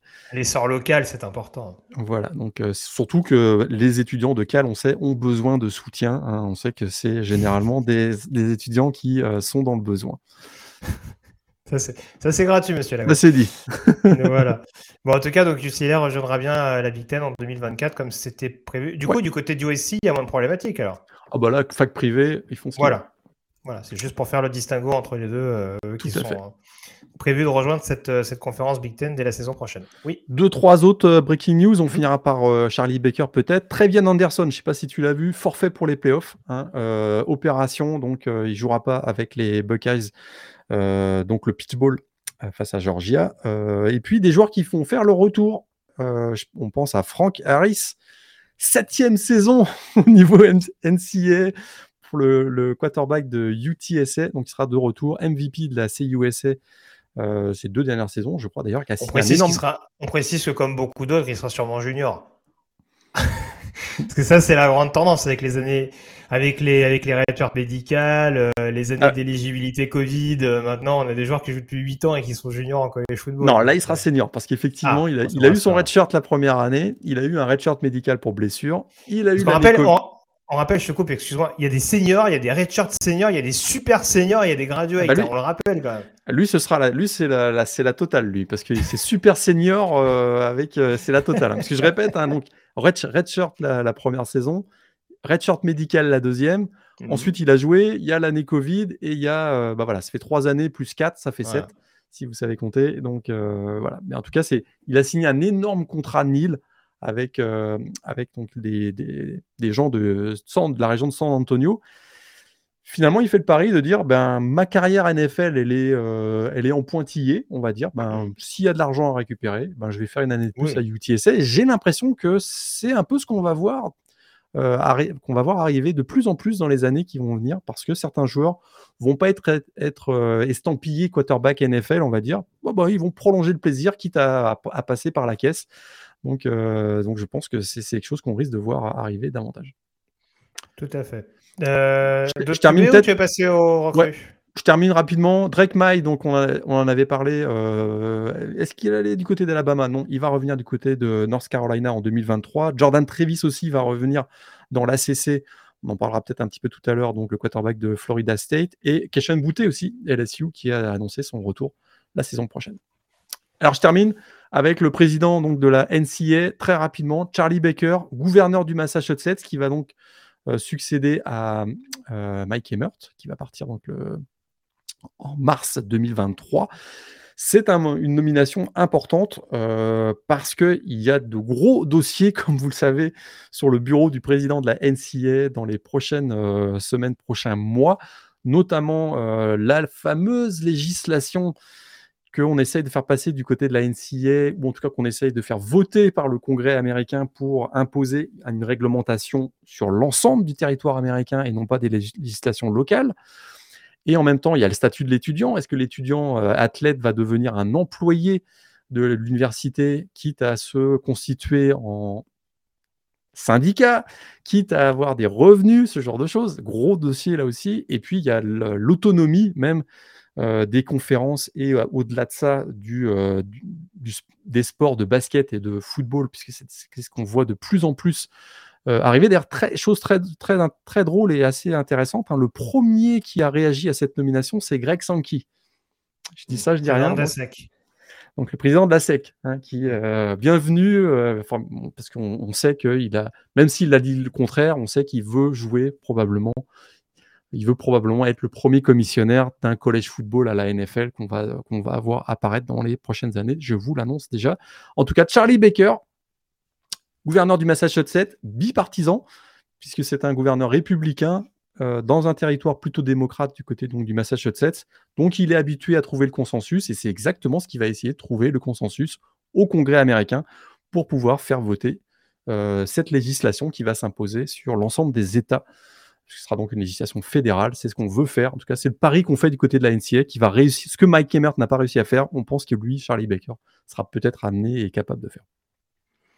Très bien. Assurons donc euh, son impact, on dira, euh, ses débuts en tant que donc, euh, commissionnaire de la, de la NCA. tu veux dire un mot du portail des transferts, sachant que de toute façon, on développera au cours d'une prochaine émission, on n'oublie pas il se passe énormément de choses. Là, il y a déjà beaucoup de visites qui sont, qui sont programmées, des joueurs importants qui ont déjà annoncé leur, leur, futur point de chute. Donc, euh, donc voilà, ça, ça, va, ça va évoluer assez rapidement. Donc on fera un topo dès qu'on aura quand même une photo assez globale, notamment sur la question des quarterbacks, puisqu'on sait qu'ils sont nombreux inscrits sur le portail. dès qu'on aura une vision un peu plus claire là-dessus. Deux, trois noms peut-être. Euh, les, nouvelles inscriptions. Alors, celui qui a fait, euh, dont on a beaucoup parlé ces, derniers jours, c'est bien sûr Grayson McCall, donc le quarterback de Coastal Carolina, élu meilleur joueur de la Sun Belt à trois reprises, et qui cherche donc une destination pour sa dernière année en, NCA, ou pas d'ailleurs, c'est parce que peut-être qu'il pourrait changer d'avis et dire, bah finalement, je vais en, NFL, hein, il sera éligible. Oui, on en parlait en, on en parlait en off. C'est vrai que c'est une situation assez ubuesque hein, quand même. Hein. Un joueur qui va être, qui devrait jouer en tout cas son bowl. Alors je connais plus le bowl en question, mais c'est contre East Carolina. Sachant que euh, son nom est inscrit sur le portail des transferts et que, a priori, même si on rappelle que le départ du. L'inscription sur le portail des transferts ne veut pas dire de facto qu'on sera recruté par un, par un programme annexe. Quand on connaît la cote de, de, Grayson McCall, on peut quand même douter qu'un programme ne va pas s'aligner dessus. Euh, donc voilà, donc on pourrait avoir une situation assez particulière où Coastal Carolina choisit de titulariser Grayson McCall en sachant pertinemment qu'il ne sera plus euh, au sein du programme des Chanty Clairs la saison prochaine. Donc c'est vrai que c'est une situation assez paradoxale. Deux anciens prospects euh, du, top 25, euh, euh, Marshawn Lloyd, ça c'est une grosse surprise je trouve, le running back de South mm. Carolina, sur le voilà un des plus grands espoirs au poste de running back dans la ACC, qui a fait une première bonne saison, lui qui avait été blessé à, sa, son année freshman, mais cette année c'était son année sophomore, il a été plutôt voilà, mm. encourageant et je suis assez On surpris. Carolina d'ailleurs tout à l'heure. Ouais. ouais. plutôt surpris de, de le voir euh, s'inscrire sur le portail des transferts. Et puis Chris Marshall, hein, qui était le, le, troisième meilleur receveur du dernier recrutement, euh, qui fait partie de euh, cet exode de joueurs de Texas A&M qu'on a vu partir. Alors, on sait qu'il y en a beaucoup qui vont arriver, mais euh, Chris Marshall, hein, c'est, pour moi, c'est une petite surprise de le voir euh, inscrit sur le portail des transferts. On a aussi Tony Grimes, euh, donc l'une des meilleures recrues de l'histoire de North Carolina, le cornerback qui s'est inscrit sur le portail des transferts. Oui, il y a pas mal de joueurs de Florida également qui s'y sont inscrits de, mémoire. Pour South Carolina, c'est vrai que c'est assez intéressant, notamment offensivement, parce qu'il y a la situation de Marshall Lloyd, il y a également la situation des deux Tiden avec Austin Stogner qui est arrivé d'Oklahoma pour rejoindre Shane Beamer euh, lors de la dernière intersaison et qui finalement retourne à Norman du côté des, Sooners. Donc euh, voilà, manifestement euh, pas convaincu du projet du côté de South Carolina pour la saison prochaine. Et puis Jane Bell également, le tight end qu'on sait très mobile, hein, qu'on a déjà vu notamment capable de, d'évoluer dans le backfield offensif, qui lui prend la direction de Florida State, ce qui est intéressant parce que les Seminoles, a priori, devraient avoir Cameron McDonald en fin d'éligibilité sur, sur cette position-là. Donc avoir un Jaim Bell, notamment sur un secteur aérien, et tu le disais, autour de Jordan Trevis euh, la saison prochaine, ça pourrait donner vraiment une gueule assez intéressante à l'attaque à la passe, sachant que le jeu au sol a plutôt bien roulé euh, du côté de Tallahassee cette saison. Exactement. Peut-être un, dernier nom, allez, puis après je m'arrête, c'est euh, Ali Jennings de Third, qui a, été, qui a fait une très très grosse saison à Old Dominion et qui ira du côté finalement de Virginia Tech. Hein. C'était un des receveurs les, les, plus convoités. Et, il avait fait mal aux Hokies d'ailleurs en première semaine de saison régulière de mémoire. Exactement, exactement. Donc, mais on, on abordera hein, le portail des transferts dans une prochaine émission où on sera plus en détail, les vainqueurs, les perdants, etc., Tout à fait. On n'oubliera pas Oregon également qui a récupéré Justin Jacobs, l'autre linebacker d'Iowa avec Jack Campbell. Donc euh, voilà, ça s'active un petit peu, mais comme tu le disais, on fera un point détaillé là-dessus. Les quarts de finale de FCS, on y vient donc euh, très rapidement. Morgan, il n'y a pas eu que des rencontres accrochées, hein, on va le dire tout de suite. Non, non. Il y a, eu beaucoup de balades. Euh, et puis il y a eu ce match à, Sacramento State, on peut le dire.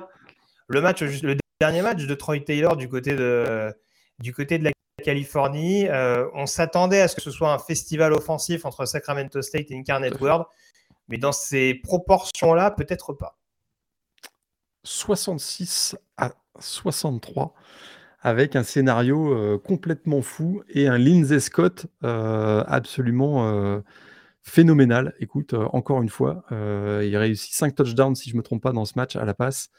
Et puis, euh, il bat tous les records. Hein, tous les records de la FCS de cette, saison ont été battus par Lindsay Scott. Et effectivement, donc Incarnate World, euh, qui avait battu de 3 points Furman au tour précédent, euh, regagne encore 3 points face à Sacramento State. Cette fois-ci, on était ça d'avoir Furman en demi-finale. quoi. Exactement. On n'était pas si loin que ça de voir Furman en, demi-finale.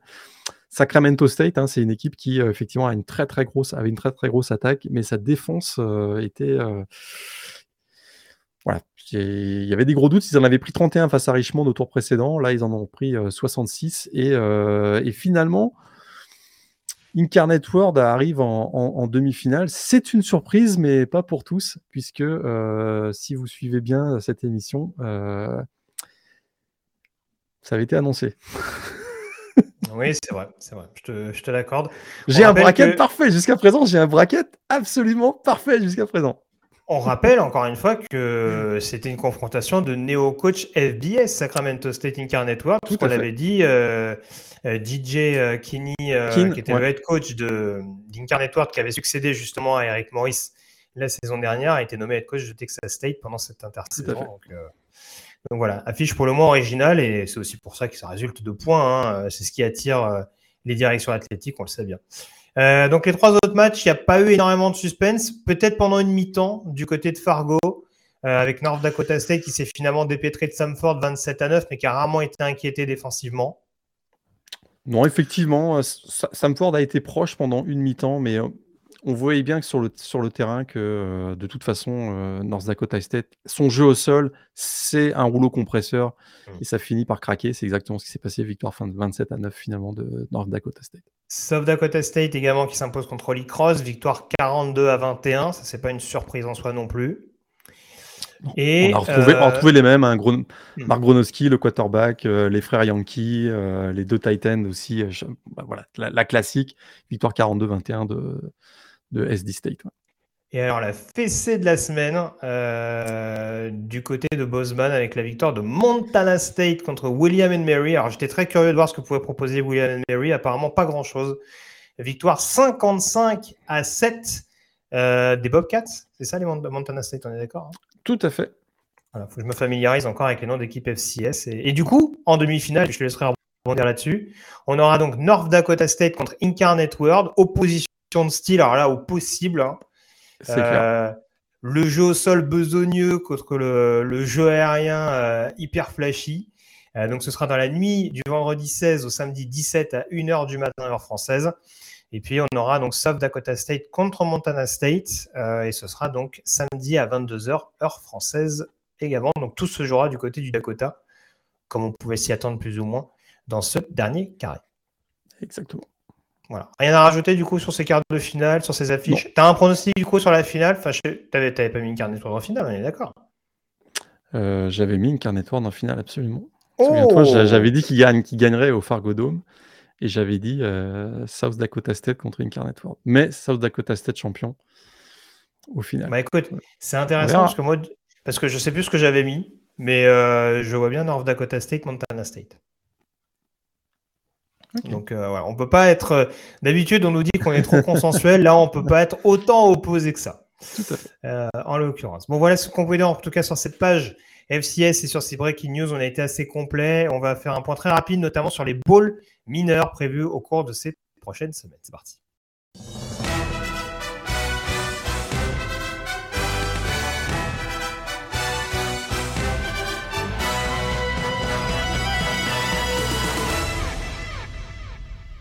Et on va les prendre dans l'ordre, Morgan. On a retenu sept rencontres. Alors, vous l'aurez compris encore une fois, ce sera le cas également pour certains bowls majeurs, mais l'enjeu n'est pas monstrueux pour certains, hein, sachant qu'il y a pas mal de programmes, notamment dont, les prospects feront l'impasse sur les bowls pour se préparer au processus draft à venir. Euh, mais voilà, on a passé un petit peu sous, le, sous les projecteurs certaines affiches qui pourraient être assez intrigantes à voir. Et on va commencer notamment sur ces sept matchs par le Arkansas-Kansas. Je l'ai dit en ouverture, c'est un passage obligé. Euh, cette folle saison des Jayhawks, validée avec la victoire contre Oklahoma State au mois de novembre, et euh, pour aller obtenir ces six victoires à l'issue de la saison. Euh, Kansas qui défie Arkansas. Et alors, donc le, le bowl en question, c'est le Liberty Bowl, qui se disputera du côté du, de Memphis dans le Tennessee. Je vais mettre les pieds dans le plat tout de suite, monsieur Lagré. Kansas n'est-il pas favori au vu des annonces de prospects justement du côté d'Arkansas, euh, de prospects qui vont faire l'impasse sur ce match. Ouais, parce qu'il y a eu, euh, y a eu du mouvement du côté d'Arkansas. Hein. Ça, c'est certain. Ça, c'est certain. qu'on puisse dire. Euh, perte du coordinateur défensif, absence des deux meilleurs linebackers, hein, Drew Sanders et Bumper Pool. effectivement, en attaque, on a, on a aussi des joueurs qui, euh, qui seront absents. Il y aura quand même KJ Jefferson, donc le quarterback du côté donc, d'Arkansas, qui va être de retour. On a Raheem Rocket Sanders, qui quand même a été euh, a fait plutôt une très très bonne saison. C'est le principal repère offensif, je pense qu'on peut le dire. je pense que là aussi, je vais mettre les pieds dans le plat, je vais m'avancer un peu ça va courir de chaque côté. Ça va courir. Bah, ça va courir surtout du côté d'Arkansas, hein, qui est quand même la neuvième meilleure attaque au sol du pays cette année, notamment avec une O-line euh, quand même très très solide. Et puis, euh, ce qui m'inquiète un peu pour Kansas, c'est que la défense contre la course a été le point faible des Jayhawks euh, tout au long de la saison. Et là, ils vont rencontrer une des meilleures attaques au sol de, de, la ACC. Donc, du côté de, du côté de Kansas, je suis un peu inquiet. On, voit très bien, on peut s'attendre à voir Arkansas tenter d'imposer son jeu au sol et donner le tempo du match en s'assurant que euh, Jalen Daniels, qui sera, qui sera présent, hein, le quarterback de, de, Kansas, soit le plus loin possible du terrain, hein, le plus possible de la sideline et le plus loin possible du terrain. On voit que depuis son retour, il y a il y a peut-être moins ce ce côté punchy qu'il y avait en début de saison. en tout cas, d'un point de vue, d'un point de vue bilan, ça a peut-être été moins, moins flatteur. Après, c'est vrai qu'ils ont joué à Texas Tech, à Kansas State, donc c'est vrai que voilà, c'est pas forcément des matchs gagnés d'avance, bien au contraire. Il y a eu cette trouste notamment contre Texas à domicile. Mais c'est vrai qu'il y a peut-être aussi dans l'envie de retrouver peut-être un peu de l'allant euh, qu'il y avait par exemple apporté par, par certains moments Jason Bean pendant l'intérim. Tout à fait. Peut-être qu'il est revenu un peu vite aussi de blessure, il n'était pas à 100%. Là, avec euh, une pause d'un mois, il sera peut-être dans des meilleures euh, conditions. Et, euh, mais je trouve que c'est un match qu'on va suivre parce que c'est le retour de Kansas en bowl game. C'est un match qui est quand même assez intéressant aussi parce que bien qu'il n'y ait que 4 heures de route entre les deux campus, c'est seulement, ils se sont affrontés simplement que deux fois. Et le dernier match entre Kansas et, Arkansas, 1906. Donc, effectivement, c'est presque. voilà, c'est une éternité qu'on n'a pas vu un Kansas-Arkansas. Donc, il y a aussi cet intérêt local d'avoir ce match qu'on a très peu l'habitude de voir finalement. le match-up du jour, alors je t'avoue que c'est un peu compliqué parce qu'on s'y prend un petit peu en avance pour ces previews. Alors je suis pas sûr de l'avoir dit, mais du coup ce sera le mercredi 28 décembre à 23h30 heure française, hein, ce Liberty Bowl. en match-up assez intrigant, si on prend des joueurs en tout cas qui seront à suivre. Euh, j'ai retenu notamment Dalton Wagner, le tackle d'Arkansas, contre Lonnie Phelps, le defensive end de Kansas. En tout cas, a priori, une des principales, si ce n'est la principale force défensive des Jayhawks. On ne sait pas s'il jouera le bowl ou pas, parce qu'encore une fois, on rappelle que c'est une problématique qui va, être à surveiller pour tous ces matchs-là. Wagner, normalement, sera là. En tout cas, voilà, sur le passe-pro, en tout cas, ça va être une donnée importante. On se répète, Sanders sera le repère, quoi qu'il arrive, euh, offensivement, mais on a vu quand même que Jefferson pouvait être amené à déjouer cette saison, ce qui explique aussi en partie, au-delà de ses blessures, le, on va dire le, sous-régime peut-être de l'attaque aérienne d'Arkansas cette année, euh, pouvait aussi euh, déjouer en étant sous pression. Donc ce sera quand même un, match-up assez important à suivre pour les Jayhawks en, particulier. Exactement. Ça va courir a priori dans ce match. Je pense également. Le deuxième match qui nous intéresse tout particulièrement, ce sera jeudi. Alors, ce sera dans la nuit du mercredi 28 au jeudi 29 décembre à 2h du matin et ce sera le Holiday Bowl du côté de San Diego avec euh, Oregon, plus ou moins à domicile. J'exagère un peu, hein, c'est pas non plus à 5 km. Euh, Oregon qui affrontera euh, North Carolina. On peut s'attendre à des points là aussi sur ce match-là. Il y a beaucoup de points d'interrogation, Morgan. Notamment, j'ai presque envie de dire du côté de North Carolina parce que si Drake May reste, les Tar ont été beaucoup impactés, je trouve, ces derniers temps par le portail des transferts exactement. Deux, équipes qui ont été longtemps en course d'ailleurs pour un titre de conférence euh, et donc, euh, et donc euh, on en parlait pour les playoffs, hein, on va le dire franchement. on leur donnait pas forcément beaucoup de chance, surtout North Carolina, mais on en a quand même parlé. Donc effectivement, ça peut aussi être intéressant. Alors, deux équipes qui, les Taris, ça, hein, il reste sur trois défaites hein, donc consécutives. Et, et, un jeu aérien qui s'est volatilisé, on va dire, au mois de novembre. Euh, un jeu offensif d'ailleurs de manière générale qui s'est volatilisé. Et effectivement, une défense qui a été horrible toute la saison et qui en plus vient de perdre Tony Grimes et, Storm Duck, euh, deux joueurs euh, titulaires au poste de defensive back. C'est pas terrible. Un Storm Duck qui joue pas contre Oregon, ça la fout mal, ouais. Tout à, tout à fait. D'ailleurs, oui. Peut-être peut qu'il va affronter ou qu'il ne va pas affronter sa future équipe. on, ne sait pas. En tout cas, et euh, j'ai bien peur que le pauvre Cédric Gray, euh, le linebacker, se retrouve bien seul hein, au milieu de cette défense, lui qui a quand même fait une bonne saison, une très bonne saison. Euh, Cédric Gray, mais là, face à l'attaque explosive d'Oregon, qui va donc pouvoir compter sur Bonix, a priori, mmh. sur Marquis Irving aussi, le running back. Je suis un peu plus inquiet pour nos amis de, North Carolina, même s'il y a eu pas mal de départs aussi du côté d'Oregon, notamment le coordinateur offensif, hein, Kenny Dillingham, qui est donc parti du côté d'Arizona State, qui a pris donc le, poste de head coach. Et on va donc voir Will Stein, l'ancien de UTSA. Euh, une attaque quand même d'Oregon qui, qui, a tourné à plus de 40 points pendant quasiment toute la saison notamment 8 matchs consécutifs après la débâcle face à Georgia. Donc, mais qui reste un peu comme sur North Carolina. Hein, North Carolina, trois défaites consécutives. Oregon, deux défaites lors des trois derniers matchs. Donc il y a quand même un enjeu de. oui, il y a une revanche à prendre en tout cas de chaque, voilà, de chaque côté. En tout cas, il y a au moins l'envie de bien finir cette saison entre North Carolina, tu disais, finaliste de conférence, et Oregon qui, sans cette fin de match euh, euh, plus que chaotique euh, du côté de Corvallis, aurait également affronté USC en finale de conf. Donc, donc c'est sûr qu'il va avoir à cœur de, se reprendre. Au niveau des match-ups, je ne sais pas si tu allais enchaîner sur autre chose.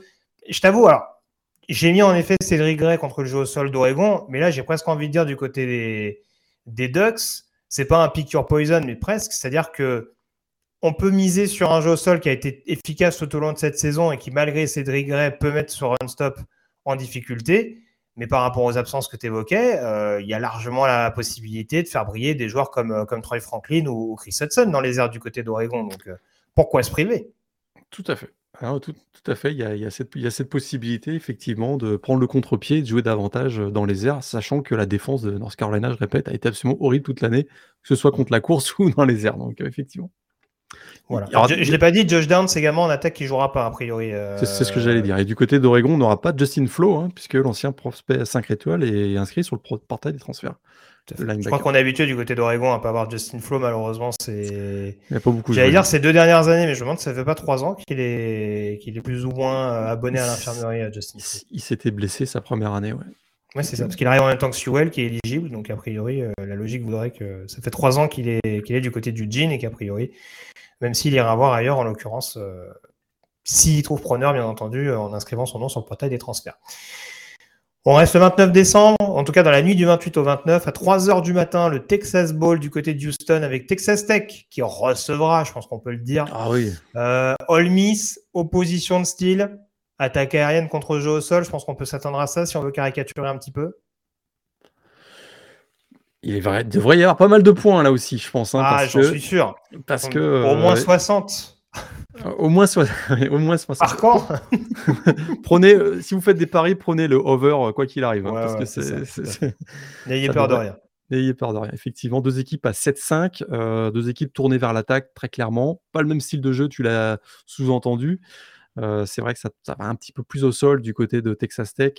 Même si, même si Zach Kitley, hein, qui est l'ancien coordinateur, qui est le coordinateur offensif donc euh, de Texas Tech et qui était passé par Western Kentucky auparavant, ne se prive pas de jouer dans les airs aussi. Mais c'est vrai que on va, on va peut-être revoir le, Tyler Shaw, finalement, qui était titulaire, le quarterback donc, de Texas Tech, qui était titulaire en 2021, mais qui avait perdu sa place au début de la saison, puisqu'on avait vu davantage Donovan Smith.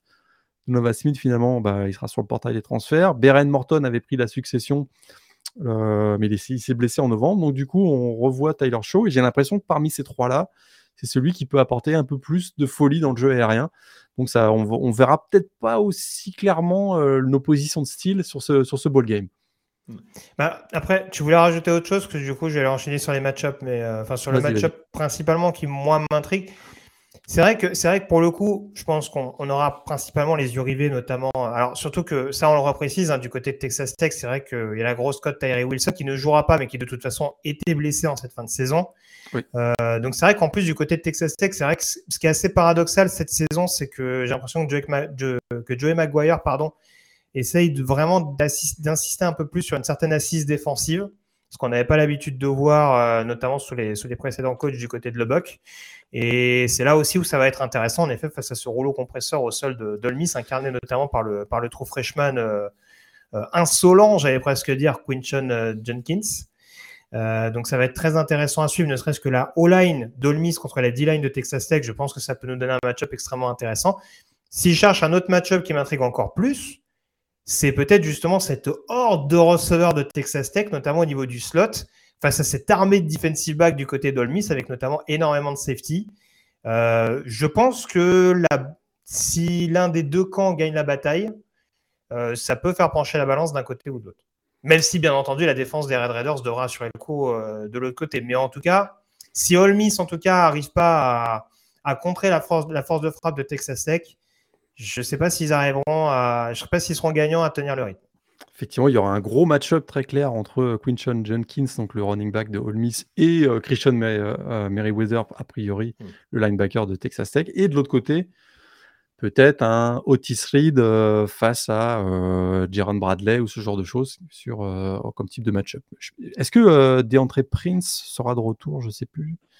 Du côté ah, je t'avoue que je n'ai pas, pas, fait gaffe à cette information-là. Mais effectivement, il peut y avoir des match-up assez intéressants. Mais comme, je répète, hein, je pense que ça peut jouer beaucoup plus dans les airs des deux côtés que ce qu'on avait, que ce qu'on avait peut-être imaginé dans un premier temps. Le truc, c'est pareil, c'est que du côté d'Olmis, Malik If a été impressionnant contre Alabama, par exemple, et on voit que Jonathan Mingo a peut-être plus des attributs athlétiques qui peuvent lui permettre notamment d'être un peu plus polyvalent. Et puis de l'autre côté, contre Texas Tech, bah, on a un Malik Dunlap, par exemple, sur le domaine aérien qui a, montré des très bonnes choses. Un Rashad Williams également, qui dans un bon jour peut être, peut être assez insolent aussi. Donc, euh, donc ouais, ouais, c'est vrai que si on reste sur une certaine caricature, on peut se dire que ça va être ça, mais c'est vrai que ça peut être un match peut-être un peu plus protéiforme qu'il n'y paraît. Donc, euh, très intrigant en tout cas, mais on est quasiment sûr qu'il y aura des points. Ça, euh, je serais vraiment très étonné que ça se termine à 9-6. Tout à fait. Olmis part avec un, un petit peu favori. Euh, mais si les Red Raiders euh, arrivent à capitaliser sur les erreurs éventuelles des Rebels, on peut avoir une petite surprise parce qu'ils ont clairement des arguments des deux côtés du ballon d'ailleurs.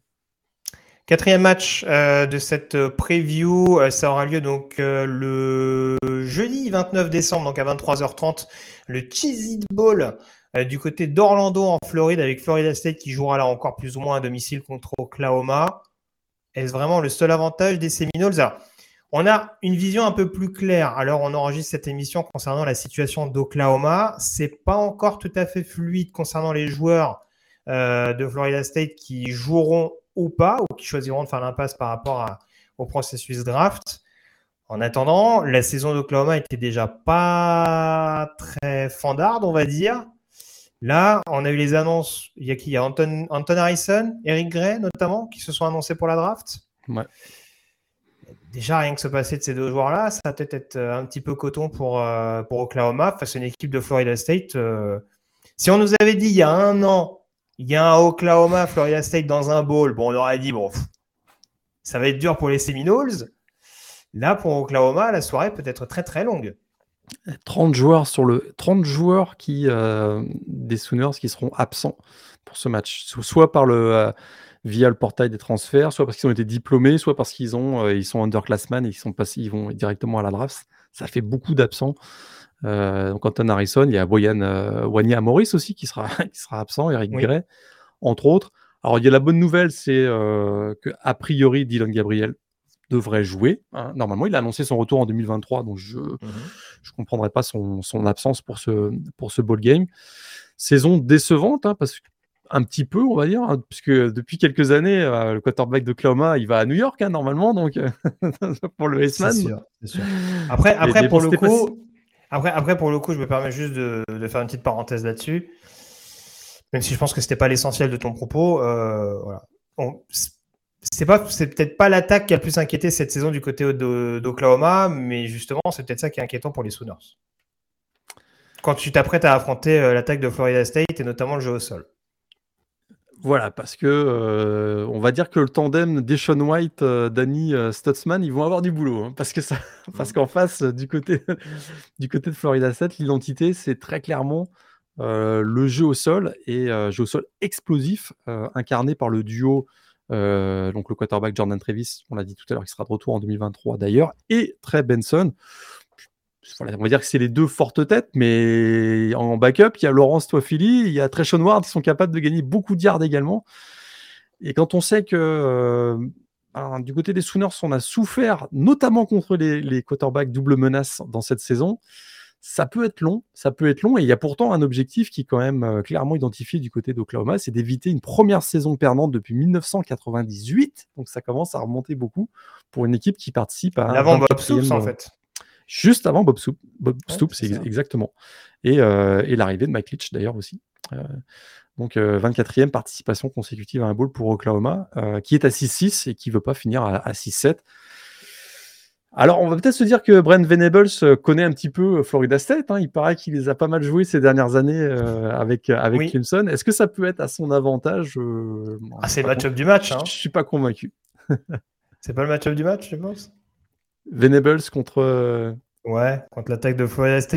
J'aurais du mal à trouver quelque chose de plus glamour parce que vu qu'il y a personne, vu, que tous les joueurs offensifs jouent pas et que les joueurs défensifs du côté d'Oklahoma déçoivent, c'est c'est un peu plus compliqué. Mais oui, de toute façon, tu l'as bien dit tout à l'heure, peut-être le run-stop des Sooners de façon contre, son backfield offensif, notamment d'Ashen White, en effet, euh, voir ce qu'il est capable d'apporter. Enfin, je pense que pour moi, c'est le meilleur défenseur d'un point de vue draft de cette, euh, de cette classe. On voit que Stutzman est, euh, est assez présent sur le run support, donc.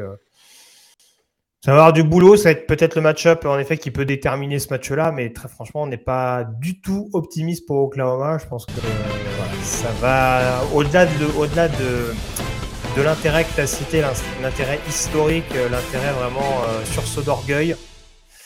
Il n'y a pas beaucoup d'armes qui vont être extrêmement rassurantes pour, euh, pour Oklahoma sur cette partie. On passe à la suite. Vas-y, vas-y. Et Florida State à la recherche de, son, sa première saison à 10 victoires depuis 2016 aussi. Donc il y a, en plus ce petit, euh, petit soupçon de motivation euh, supplémentaire. Tout à fait. Euh, dans la nuit du jeudi 29 au vendredi 30 décembre à 3h du matin, on aura Texas contre Washington dans l'Alamo Bowl du côté de San Antonio. Alors celui-là, c'est un classique. De quoi?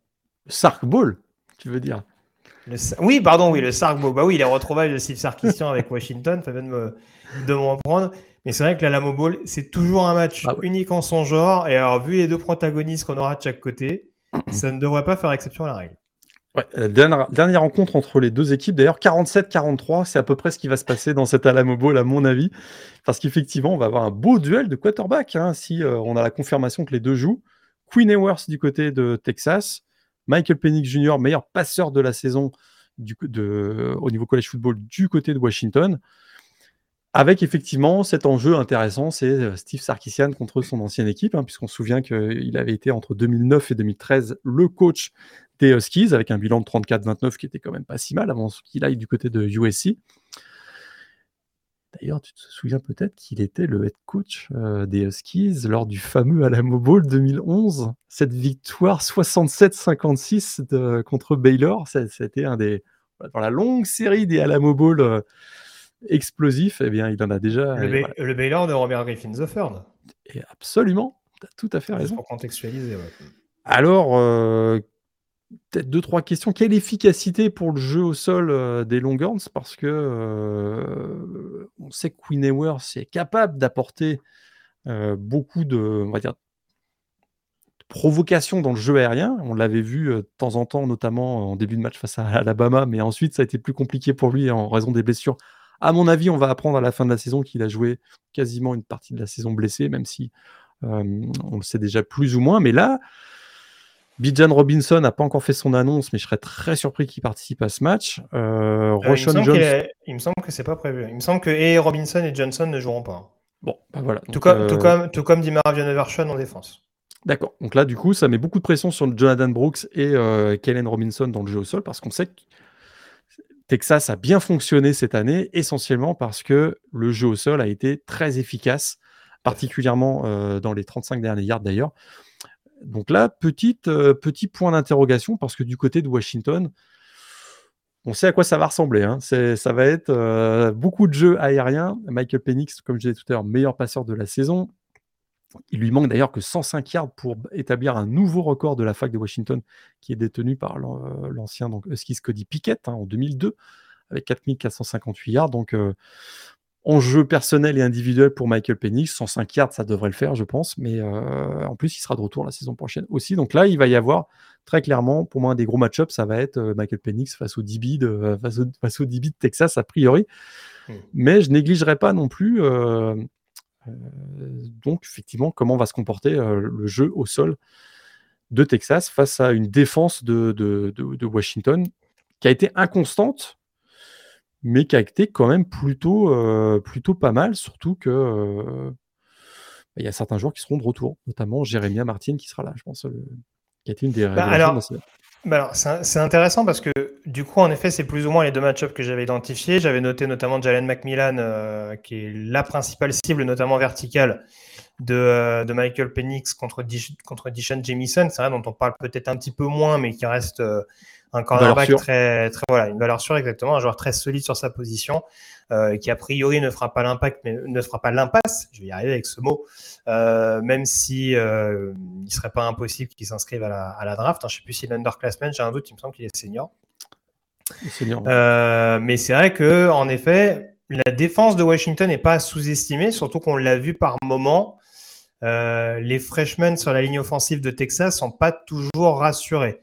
Donc, euh, donc c'est vrai qu'encore une fois, avec un jeu au sol qui sera peut-être un peu moins, même beaucoup moins tonitruant euh, sans Bijan Robinson, mettre un peu moins de pression sur les épaules, mettre un peu plus de pression sur, les épaules de Queen Ewers par le biais justement de, sa, de son passe pro peut-être un petit peu plus expérimental. Alors on sait Christian Jones, s'il a de l'expérience, mais c'est peut-être un petit peu moins le cas de Kelvin Banks de l'autre côté.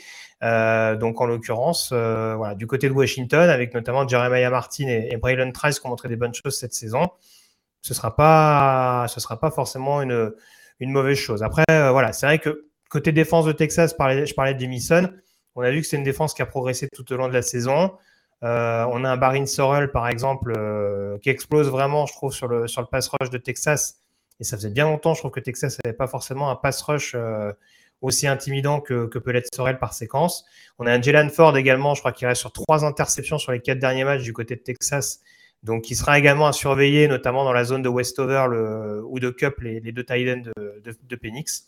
Donc, euh, donc ça, fait, ça fait malgré tout quelques données défensives qui peuvent enrayer la, la machine, même si encore une fois, on l'a dit, la Lamo Ball, c'est des points avant tout et il y aura des points là aussi sur ce match super joueur d'ailleurs, Jalen Ford, c'est vrai qu'on l'a on connaissait son nom évidemment, mais qui a été un first team, euh, All Big 12 cette saison et qui a été vraiment, dominant, dominant dans la défense de Texas. Si vous n'avez pas eu l'occasion de le voir, euh, bah, je vous encourage vraiment parce que c'est un joueur très spectaculaire et qui, euh, mmh. a beaucoup apporté au Longhorn cette année. Oui, qui sera sûrement beaucoup plus mis en lumière la saison prochaine parce que c'est vrai prochaine, il y a beaucoup de braqueurs sur, il y a beaucoup de projecteurs braqués sur, sur des Mario Nevershon, notamment par le le prototype athlétique du bonhomme, hein on a quand même affaire à un beau bestiau. Donc euh, voilà, Jalen Ford sera sans doute plus à surveiller la saison prochaine. Euh, avant-dernier match, le, vendredi 30 décembre à 20h heure française, UCLA contre Pittsburgh, ce sera le Sun Bowl du côté d'El Paso euh, dans le Texas. petite opposition de style, là également, on est plus sur une confrontation un peu attaque-défense entre la belle escouade offensive des Bruins qu'on a vu tout au long de cette saison et une défense de Pittsburgh qui peut être dissuasive. Alors, a priori, pas de Khalidja Kansi, hein, si j'ai bien vu euh, au niveau de l'intérieur de la ligne, et ça, c'est pas négligeable pour le programme de Pennsylvanie. Mais en tout cas, il y a quelques arguments pour possiblement, là aussi, enrayer la, la bonne machine euh, californienne. Et il faudra parce que, euh, si je me trompe pas, Darian Thompson-Robinson va jouer hein, du côté, mmh, de, du côté du ciel. Zach Charbonnet, il n'a pas annoncé qu'il serait absent non plus. Donc on devrait avoir euh, à peu près toutes les armes, où il y a également les receveurs euh, des Browns qui seront présents, on devrait avoir toutes les armes qui ont finalement euh, permis à UCLA de connaître une très bonne saison, un 9-3 quand même. C'est vrai que très bien démarré, un 6-0, la deuxième partie de saison 3-3, c'est un petit peu moins bon, mais, une équipe qui a vraiment de gros gros arguments en attaque, hein, l'une des meilleures attaques du pays, il à presque 7 yards par jeu dans le top 10 au niveau national cette année. Euh, et, ils sont en passe peut-être d'atteindre euh, les 10 victoires pour seulement la neuvième fois dans l'histoire du programme. Donc euh, il y a un bel objectif pour Chip Kelly et les, Browns face à effectivement une équipe de Pittsburgh où là il y a plus d'interrogations. Absence de Kaden Slovis, donc le quarterback qui est de retour sur le portail des transferts. Absence, tu l'as dit, de Khalid Kensi, donc qui qui a été opéré de l'épaule. Et là, on se repose, euh, on a l'impression qu'on se pose toujours la même question avec Pittsburgh au moment des ball games. Qui sera le quarterback hein? Parce que c'était déjà le cas la saison dernière, suite euh, bah, au départ donc de, annoncé donc, de Kenny Pickett. Et on risque de retrouver notre bon vieux Nick Patty, finalement, hein, qui avait joué l'année dernière. Donc ça, c'est aussi une des questions. Ah, attends, ce sera peut-être euh, Nel Garnell, non? Parce que il me semble que Patty, alors je sais pas, il avait une blessure en cours de saison. Je sais pas ce qu'il en est aujourd'hui. Mais ça peut être un des deux. Ça peut être Net, effectivement, ça peut être Net également. Euh, et puis il y a un petit enjeu aussi du côté de Pittsburgh parce qu'il faut remonter à, la grande époque d'Anne Marino au début des années 80 pour avoir sur une période de saison 20 victoires. Ils en sont à 19. Donc euh, là, ce serait bien d'aller chercher la, chercher la 20e. On va beaucoup miser, à mon avis, sur Israël Abani Kanda. hein, je crois. Sur, ah, là, on a un beau duel de running back. Hein. Charbonnet, ah, Tabanikanda, costaud. Hein.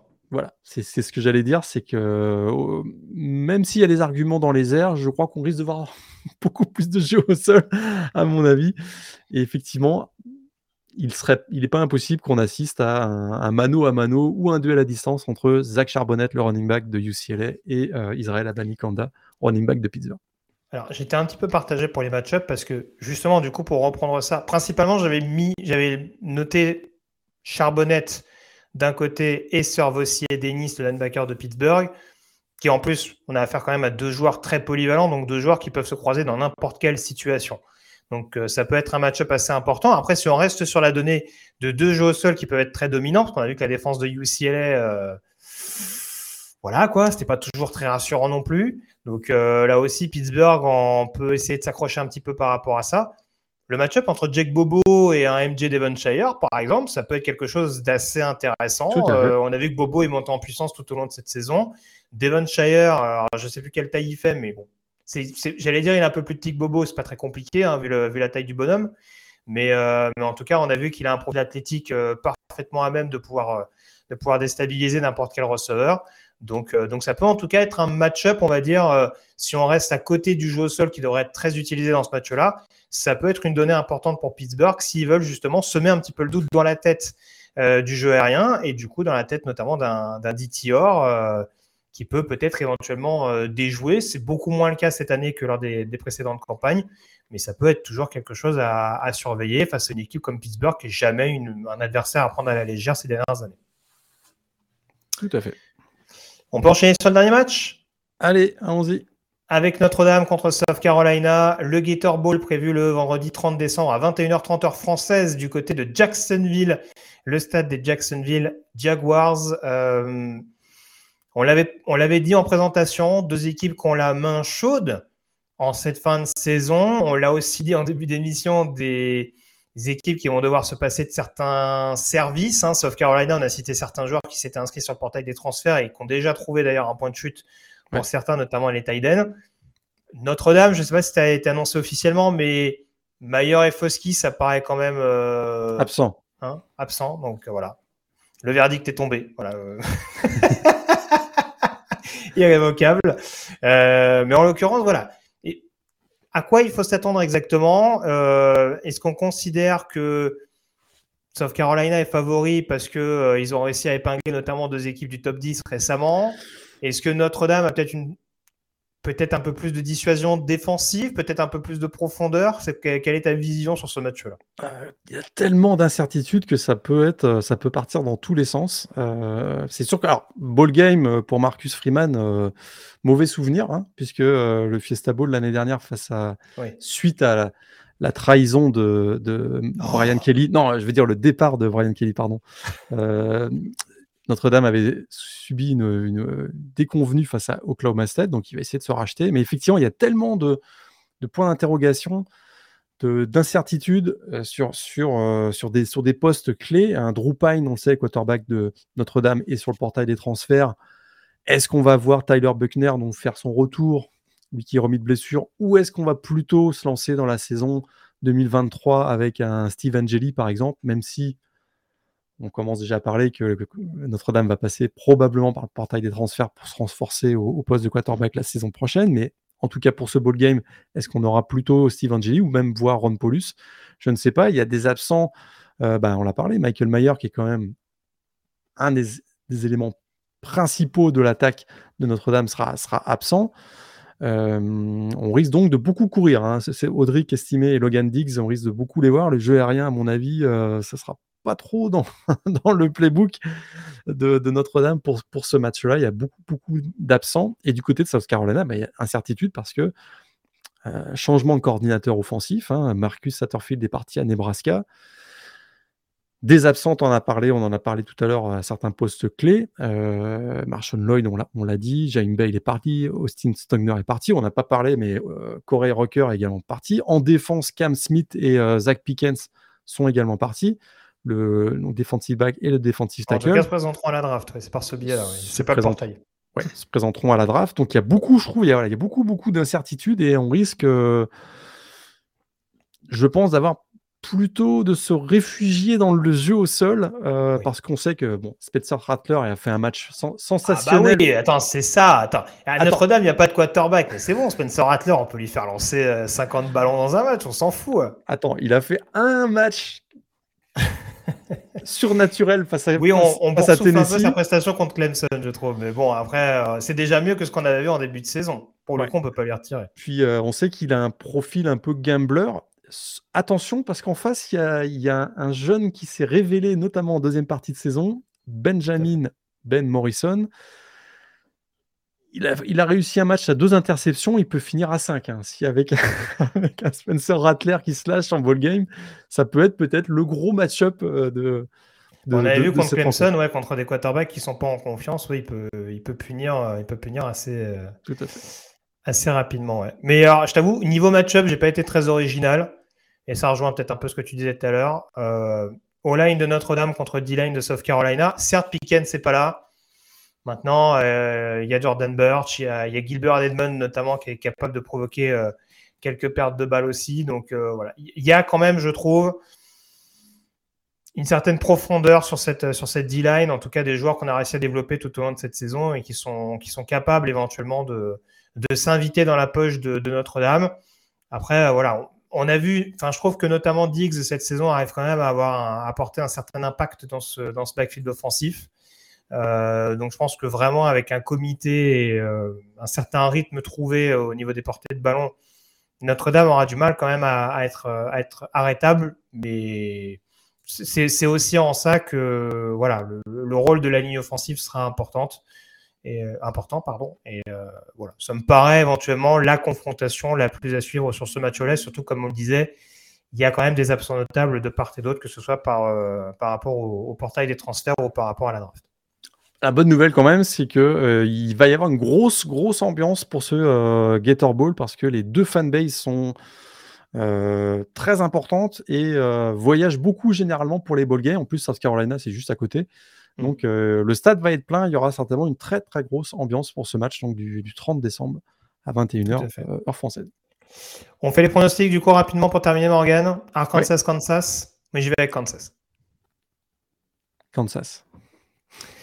Oregon, North Carolina. Oregon. Avec Oregon. Voilà. Texas Tech, Ole Miss. Texas Tech. La surprise. J'y vais avec Ole Miss. Euh, Florida State, Oklahoma. Tu joues Oklahoma, on est d'accord Non, FSU. Florida State également. Texas, Washington, du coup. Ah, Washington. Washington. Ouais, je vois bien Washington éventuellement renverser la table, comme on dit. Renverser la table. UCLA, euh, Pittsburgh. UCLA pour moi. UCLA aussi. Et Notre-Dame, South Carolina. J'y vais avec. Euh, hmm, j'y vais avec South Carolina. Moi aussi. Voilà ce qu'on pourrait dire en tout cas sur ces euh, premiers balls. On se retrouve donc dans quelques jours à peine donc pour la 200e que vous pouvez donc retrouver en live sur différentes plateformes. J'en oublie peut-être Morgan, il y a YouTube, Twitch. Euh, Facebook, on sera probablement sur Twitter aussi. Et puis ceux qui ne pourront pas regarder, ce sera rediffusé sur ces plateformes. Et on va faire un montage aussi pour avoir l'audio sur, sur SoundCloud, Spotify, Apple Podcasts, etc. Et alors, du coup, pour ceux qui seront là en direct, alors je le rappelle, vous pouvez toujours nous poser vos questions en amont par le biais du mailback si vous ne pouvez pas malheureusement être là. Voilà. Moyen mémotechnique, la 200e, le 20 décembre à 20h. Il n'y a pas plus simple. Et donc, on se retrouvera. On verra combien de temps on fera. Normalement, pour une fois, d'habitude, on essaye de faire, euh, on essaye de faire court et on fait très long. Là, on va essayer de rallonger exprès pour la surprise de fin de match. de fin de match, pardon. Petit lapsus de, fin d'émission. Donc, euh, donc voilà, on espère en tout cas que vous serez très nombreux pour être avec nous et partager ce moment important euh, de l'histoire du podcast. Merci en tout cas Morgan d'avoir été en ma compagnie. Je ne l'ai pas dit, mais du coup la 201e, ce sera l'occasion justement peut-être pas débriefer les balls dont on a parlé aujourd'hui parce que ça aura, on aura peut-être fait la preview quelques jours avant, mais en tout cas ça nous permettra de nous plonger notamment dans les balls majeurs et euh, dans les demi-finales euh, de playoffs. On aura sûrement également les résultats des, demi-finales euh, de playoffs FCS d'ici là, donc on pourra également rebondir là-dessus. Et voilà, on vous donne rendez-vous encore une fois dans quelques jours pour ces différentes échéances. Merci encore Morgan et à très vite pour une nouvelle dose de Collège Football. Salut à tous. Salut à tous.